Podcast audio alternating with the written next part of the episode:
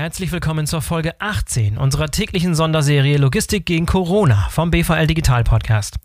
Mit freundlicher Unterstützung durch die Initiative Die Wirtschaftsmacher. Ich bin euer Host Boris Felgendreher und mein Gast heute ist Christina Turner, die sympathische Powerfrau an der Spitze der Loxess AG, einem mittelständischen Logistikdienstleister, der auf Kontraktlogistik spezialisiert ist. Christina Turner führt zusammen mit ihrem Bruder das Unternehmen, das ihr Vater 2001 gegründet hat. Mich hat interessiert, wie man einen Familienbetrieb wie die Loxess AG durch die Corona-Krise führt. Herausgekommen ist dieses interessante Gespräch. Viel Spaß. Hier kommt Christina Turner von Loxess. Hallo Christina, herzlich willkommen zu unserer Sonderserie Logistik gegen Corona vom BVL Digital Podcast. Schön, dass du dabei sein kannst. Hallo Boris, vielen Dank für die Einladung. Gerne, gerne. Christina, du leitest gemeinsam mit deinem Bruder die Loxess AG, ein Unternehmen, das euer Vater 2001 gegründet hat, also ein waschechter Familienbetrieb sozusagen. Und ich möchte heute mit dir darüber sprechen, wie man so einen Familienbetrieb erfolgreich durch die Corona-Krise führt. Aber lass uns vielleicht etwas weiter vorne anfangen. Vielleicht kannst du uns zum Einstieg einmal kurz mitnehmen auf so eine kleine Zeitreise in die Historie des Unternehmens, so von 2001 bis jetzt. Ja, gerne. Allerdings müsste ich noch weiter zurückgehen, denn tatsächlich sind wir Dienstleister in der dritten Generation. Also eigentlich hat mein Großvater schon damit angefangen, aber nicht mit Loxess. Ah. Und ähm, wir haben das im Blut sozusagen. Und ähm, bisher, du kennst ja diesen blöden Spruch, man sagt ja immer, die erste Generation gründet, die zweite baut's auf und die dritte richtet es zugrunde. Das haben wir Gott sei Dank bisher nicht geschafft. Toi, toi, toi. Ähm, ja. Toi, toi, toi, ja genau. 2001 gegründet. Ähm, mein Bruder und ich haben vor knapp zehn Jahren übernommen von unseren Eltern. Und Loxus ist eben ein spezialisierter Kontraktlogistikdienstleister in sechs verschiedenen Branchen. Und wir sind in den Branchen unterschiedlich gewachsen. Das ist ja oft so bei uns als Dienstleister. Wir sind ja so das Ende der Nahrungskette, sage ich immer, so das Ende der Nabelschnur. Mhm. Und ähm, dadurch ergibt sich immer so der Showcase. Und wenn man dann da drinnen ist, dann kann man richtig Gas geben. Und so haben sich diese sechs verschiedenen Branchen über die Zeit auch verändert. Und wir sind in jeder Branche eben sehr individuell unterwegs und möchten für unseren Kunden einen echten Mehrwert bieten, also viel Wertschöpfungstiefe. In unserer Branche, zum Beispiel bei Consumer Electronics, das sind Receiver oder sogenannte Setup-Boxen, dreht sich eben alles um diese Value-Adds entlang des Produktlebenszykluses sind ja heute nur noch Mietgeräte und die sind Serialnummern geführt. Wir wissen also, welches Gerät bei dir im Wohnzimmer steht. Und wenn das zurückkommt, das ist eben wichtig für die Freischaltung, was bei dir im Wohnzimmer steht. Und wenn das zurückkommt, werden die Geräte bei uns vereinzelt, sie werden wieder aufbereitet, geputzt, kosmetische Reparaturen werden durchgeführt, automatische technische Prüfungen werden durchgeführt, bevor sie dann eben wieder eingelagert werden können. Und so detailliert und hoch individualisiert, das ist auch unser Anspruch für die Branchen, die wir eben so bedienen. Beispielsweise eben auch ähm, für Händler wo wir das E-Commerce, also das B2C-Geschäft abbilden. Hier war es für uns eben wichtig, dass wir dort zum Thema Algorithmen und KI weiterkommen und haben ja letztes Jahr dann auch den zweiten Platz beim Logistikpreis gemacht. Ja, ähm, nur durch genau. BMW geschlagen. Ja, nur, nur durch den anderen Mittelständler geschlagen. ja, genau. Ja, eben mit smarter und innovativer, äh, innovativer Logistiklösung für den E-Commerce. Und ähm, haben dort eben Mensch, Maschine und Software und, äh, zusammengeführt und haben dort auch ein Startup mit reingenommen, eben Mathematiker, der uns da die Algorithmen, der uns die künstliche Intelligenz und die Echtzeit bringt ähm, um so das Wachstum zu schaffen und eben auch die Performance hochzubekommen. Und das ist uns gelungen und das konnten wir dann auf alle Kunden im E-Commerce eben ausrollen. Mhm. das ist so unser Anspruch. Sehr cool. Wie groß seid ihr jetzt? Ähm, wir haben so etwas über 2000 Mitarbeiter an 26 Standorten in Deutschland, Tschechien und Polen und machen oh, wow. rund 160 Millionen Euro Umsatz. Genau. Und bei Loxis bin ich eben geschäftsführende Gesellschafterin. Ja, und vor vier Jahren haben wir dann als Familie gemeinsam mit der Schöller-Gruppe noch die Transoflex-Gruppe übernommen. Transoflex ist ein Lagerlogistik- und Expressdienstleister im B2B-Umfeld und vor allem stark in zwei Nischen. Zum einen eben in der Pharmabranche und hier in verschiedenen Temperaturbereichen, also zwei bis acht Grad für Impfstoffe und so, 15 bis 25 Grad für Antibiotika und Co. Und dann gibt's eben noch sehr viele nicht temperiert transportierte Güter, wie eben OTC-Produkte oder Kosmetika oder eben die Produkte aus der zweiten Nische der Unterhaltungselektronik. Also alles, was hochwertig und sensibel ist. Mhm. Transoflex hat ein bisschen mehr als 1500 Mitarbeiter und die machen rund 500 Millionen Euro Umsatz. Und dort engagiere ich mich im Gesellschafterbeirat. Wow, also nicht äh, kein, kein, kein stinknormaler Logistikdienstleister, also hochspezialisiert, wenn ich das richtig verstehe. Ja, durch die Entwicklung und ich glaube durch die Kundennähe, das ist, denke ich, auch die Nische und das ist auch das, was man als Familienunternehmen eben gut einbringen kann. Nicht nur die geografische Nähe, sondern auch die hierarchische oder die, die körperliche Nähe.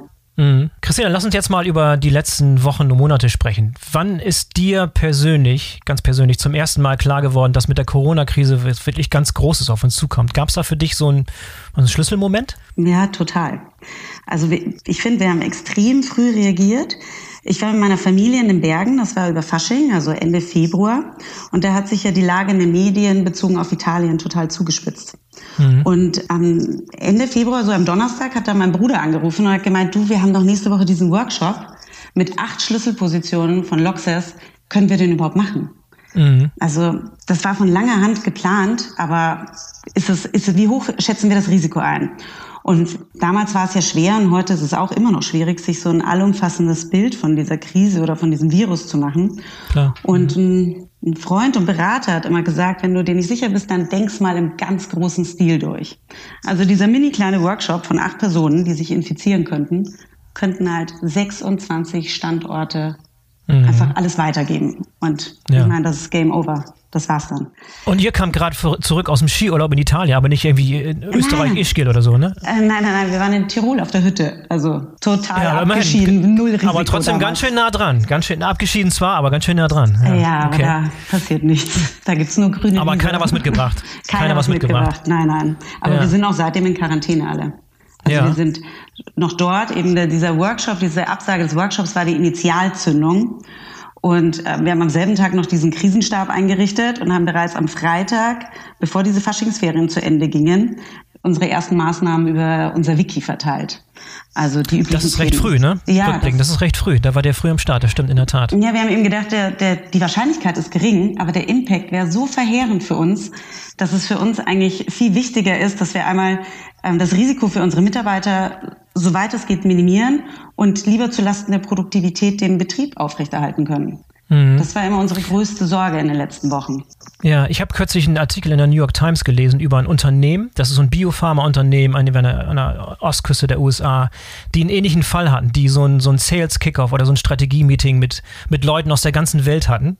Und die wurden letztlich dann zu so einem Super-Spreader-Event. Also die, die haben dann von da aus wirklich das richtig losgetreten. Da sind mehrere Leute erkrankt, also da, da kamen Leute eingeflogen aus Italien, aus Krisengebieten. Also zum Zeitpunkt, wo es noch nicht wirklich akut, akut war und keiner konnte wirklich das Risiko abschätzen. Und die haben, ja, die haben Pech gehabt.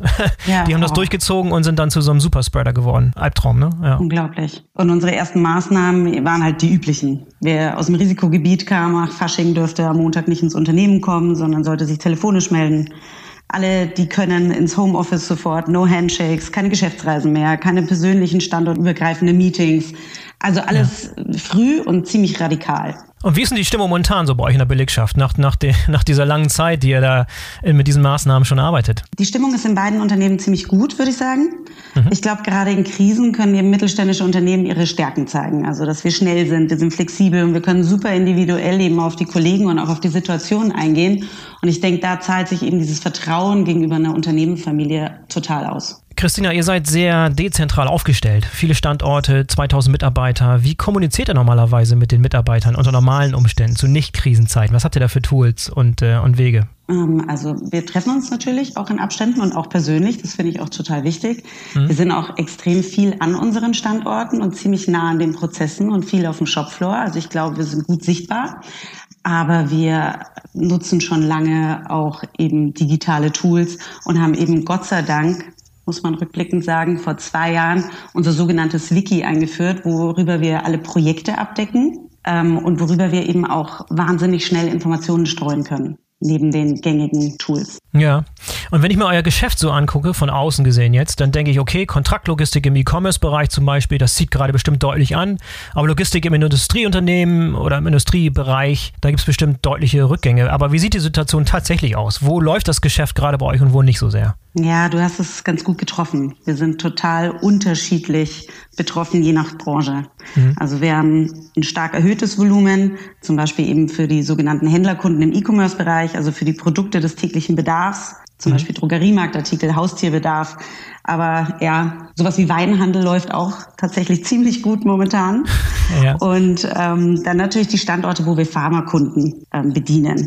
Und da war bereits zu Beginn der Krise zu beobachten, dass sämtliche Impfstoffe, also Masern und Co., das hat überhaupt nichts mit Corona zu tun, aber die wurden auf einmal so stark nachgefragt. Ähm, mhm. Ähm, offensichtlich ähm, hat sich das, alle, alle Impfverweigerer haben sich umentschieden, offensichtlich. Ja, ja. Also da, das hat direkt mit der Krise angefangen und dann ziemlich breit und natürlich auch die Chemieunternehmen und das nicht nur bei den Desinfektionsmitteln konnten wir einen Zuwachs verzeichnen. Und eben bei den Standorten, wo wir für den Einzelhandel oder Kunden den Einzelhandel beliefern oder für Industriekunden tätig sind, die Ware aus China beziehen, da ist die Nachfrage natürlich zurückgegangen. Ja. Ja, und bei Transoflex natürlich jetzt getroffen. Also Pharma, starke Bevorratung. Ähm, da ist, kommt jetzt schon im April die Delle, weil die Bevorratung wurde ja nicht aufgebraucht. Mhm. Und dafür ist natürlich alles, was rund um Unterhaltungselektronik für den Einzelhandel ist, komplett weggebrochen. Ja. Und das ist schon heftig. Du musst so ein Netz aufrechterhalten, um eben flächendeckend Apotheken, Großhändler und Krankenhäuser mit wichtigen Medikamenten zu versorgen und hast aber eigentlich die Auslastung nicht mehr. Stimmt, ja, okay. Was waren denn so äh, bei euch, du hast ein paar schon erwähnt, aber was waren so bei euch die großen Umstellungen und Anpassungen, die ihr jetzt aufgrund dieser Krise vornehmen musstet? Im Betriebsablauf, auch die Art und Weise, wie ihr Mitarbeiter schützt. Kannst du ein paar Beispiele geben? Ja, gern. Also wir haben die klassischen Sachen gemacht, die, glaube ich, hoffentlich jeder gemacht hat. Eben die Schichten entzerrt, Sanitärräume umorganisiert, Plexiglasscheiben, Bodenmarkierungen, bis hin zu Umbauarbeiten, um diese Abstandsregeln einhalten zu können. Und seit Anfang April haben wir an einigen Standorten auch Wärmebildkameras. Oh ja, Aber okay. mhm. das eigentlich Bemerkenswerte aus meiner Sicht war was völlig anderes. In Tschechien, die waren ja so Vorreiter mit der Maskenpflicht. Das war so vor fünf Wochen. Und äh, wir hatten natürlich auch keine Masken oder viel zu wenig für die Anzahl der Mitarbeiter, sagen wir es so, wenn du die irgendwie alle vier Stunden ja wechseln musst. Mhm. Und ein Teil von unserer Mitarbeiter hat so großartig reagiert und hat für alle Kollegen in Heimarbeit Masken genäht. cool. Ja. Es war unglaublich. Und das hat irgendwie auch unsere Unternehmenskultur so toll gezeigt. Die, die Stoffe waren auch echt irre natürlich. Mhm. Und äh, das fanden wir wahnsinnig beeindruckend. Und gleichzeitig haben wir natürlich dann beschlossen, fürs gesamte Unternehmen, also für alle drei Länder, mehrere Masken pro Person nähen zu lassen. Und haben die dann zunächst eben freiwillig, auf freiwilliger Basis ausgeteilt in Deutschland. Und das haben wir dann ziemlich schnell revidiert. Also ich glaube jetzt schon fast vier Wochen ist es bei uns schon verpflichtend, die Maske zu tragen. Und das ist mit Sicherheit die größte Veränderung bei uns gewesen. Mhm. Und ich hoffe echt, dass wir das wieder loswerden. Also nicht nur im Unternehmen, sondern dass das auch aus unserem Straßenbild in Deutschland mittelfristig wieder verschwinden wird. Ja, was, was glaubst du, wann wir wieder zur Normalität zurückkehren können? Meine persönliche Meinung? bevor es einen Impfstoff gibt oder wirklich ein Medikament, das hilft, wird das nicht passieren. Mhm, sehe ich genauso. Gibt es auch positive Aspekte, die man der Krise abgewinnen könnte? Und, und welche Maßnahmen werden jetzt getroffen, die vielleicht auch nach der Krise noch Sinn machen würden? Grundsätzlich glaube ich schon, dass es positive Aspekte insgesamt gibt. Also jetzt für unser Unternehmen, ich glaube zwar jetzt nicht, dass man die Globalisierung da vollständig zurückdreht oder so, aber Lieferketten werden durch äh, multilaterale Beschaffungsstrategien, mehr Regionalität bei der Beschaffung oder auch größere Puffer am Produktionsort oder am Absatzmarkt robuster gestaltet. Und da können wir natürlich als Kontraktlogistiker wirksam unterstützen oder die Serialisierung von Produkten, die ja in der Pharmalogistik praktiziert wird, das könnte ich mir vorstellen, wird dann bei Loxis oder Dienstleistern wie Transoflex noch stärker nachgefragt. Mhm. Persönlich glaube ich und hoffe ich schwer, dass ein Teil der Wirkstoffproduktion auch wieder nach Deutschland kommt. Mhm. Das würde ich sehr positiv empfinden, weil ja schon vor Corona hatten wir ja schon dreieinhalb Prozent, glaube ich, der verschreibungspflichtigen Medikamente konnten ja schon nicht mehr geliefert werden. Ansonsten, ähm, meine Kinder finden es super. Die haben mich noch nie so oft zu Hause gesehen. wie oft, wie oft bist du jetzt im Homeoffice äh, im Vergleich zum, zum Standort? Na, eigentlich nur. Ich war jetzt, glaube ich, zweimal an einem Standort. Mhm. Und sonst, ähm, also zu meinem Büro fahre ich nur abends. Da wechseln wir uns sozusagen ab, dass wir nicht gleichzeitig dort sind. Ja, wie viele Leute sind normalerweise da im Büro, im, am Hauptsitz? Ach, im Hauptsitz, das ist ja eh eine strittige Frage, weil mein Vater ähm, und die Buchhaltung und die Personalabteilung sitzt am wunderschönen Tegernsee. Ja. Aber alle Menschen, die viel reisen müssen, äh, empfehle ich nicht an den Tegernsee zu ziehen.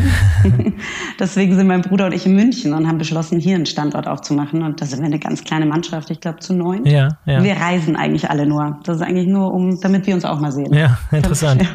Und also der Standort ist halt so gewählt, wir haben halt um die Ecke viele Kunden sitzen, eben im, im Medienpark, da sind viele Consumer Electronics Kunden die wiederum ihr Lager bei uns ähm, in der Peripherie haben. Und so können wir natürlich Herausforderungen relativ schnell bei einem Mittagessen lösen, in normalen Zeiten. Ja, In normalen Zeiten, genau. Christina, ich würde zum Schluss gerne noch mit dir über dein Engagement in der BVL sprechen. Du wurdest gerade in den Vorstand, gestern, ne? Gestern wurdest du in den Vorstand gewählt. Glückwunsch ja, dazu. Richtig. Vielen Dank. Ich freue mich auch total und bin ja. auch total stolz drauf. Ja, glaube ich. Eine von drei Frauen, das ist schon mal sehr gut.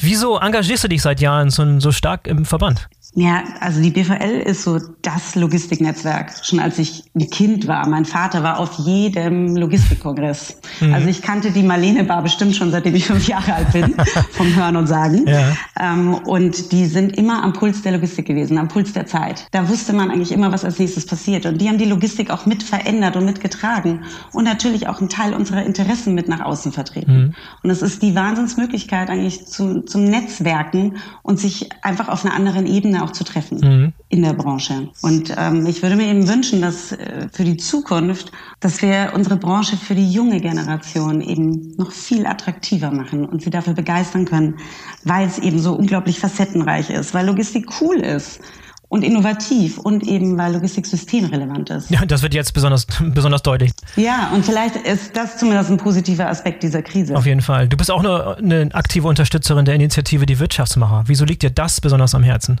Das hat verschiedene Aspekte. Zum einen ähm, fand ich schon immer echt schwierig, wenn man beim Abendessen saß und dann hat, wurde man gefragt, was man tut und man sagt Logistik, hat man immer ziemlich ähm, vielsagende Blicke geerntet. Irgendwas zwischen Tatort, ähm, den habe ich auch letzten Sonntag gesehen und aha, du bist eine Truckerbraut. Mhm. Ähm, also irgendwie ein total falsches Bild, dass die Leute von, von unserer Branche, die ja die drittgrößte ist, was so oft jetzt schon erwähnt wurde, aber irgendwie so unbekannt ist, was wir alles tun und welche Mehrwerte wir leisten. Deswegen fand ich es unglaublich toll, dass das aus diesem Arbeitskreis damals entstanden ist. Mhm. Und deswegen sind wir auch seit der ersten Stunde dabei. Klasse, ja. Die Wirtschaftsmacher sind natürlich auch ein Unterstützer dieses Podcasts, deswegen wird es auch möglich gemacht. Und ich glaube, wir haben da ein bisschen auch jetzt in der Krisenzeit verdeutlichen können, wie, wie systemkritisch der Wirtschaftsbereich ist und da wirklich mal ein paar, paar Stimmen aus der Krise rausgeholt. Ich glaube, da haben wir hoffentlich dem Wirtschaftsmacher ein bisschen unter die Arme gegriffen. Hoffentlich. ja, glaube ich auf jeden Fall. Tolle Initiative. Christina, vielen Dank für das interessante Gespräch. Toll, dass du dabei warst. Dankeschön, Boris. Hoffentlich bis bald persönlich. Ja, hoffentlich äh, im, im, im, Oktober an der Marlene Bar, wenn der Kongress ja, denn stattfindet. hoffentlich. toll, toll, toll. Bis zum nächsten Mal. Bleib gesund. Du auch. Danke dir, Boris. Ciao. So, das war die 18. Folge unserer Sonderserie Logistik gegen Corona. Ich hoffe, euch hat's gefallen und ich hoffe, dass ihr spätestens ab jetzt regelmäßig bei uns reinhört. Am besten, ihr abonniert den BVL Digital Podcast, damit ihr keine der kommenden Folgen verpasst. Bis zum nächsten Mal. Euer Boris Felgendreher.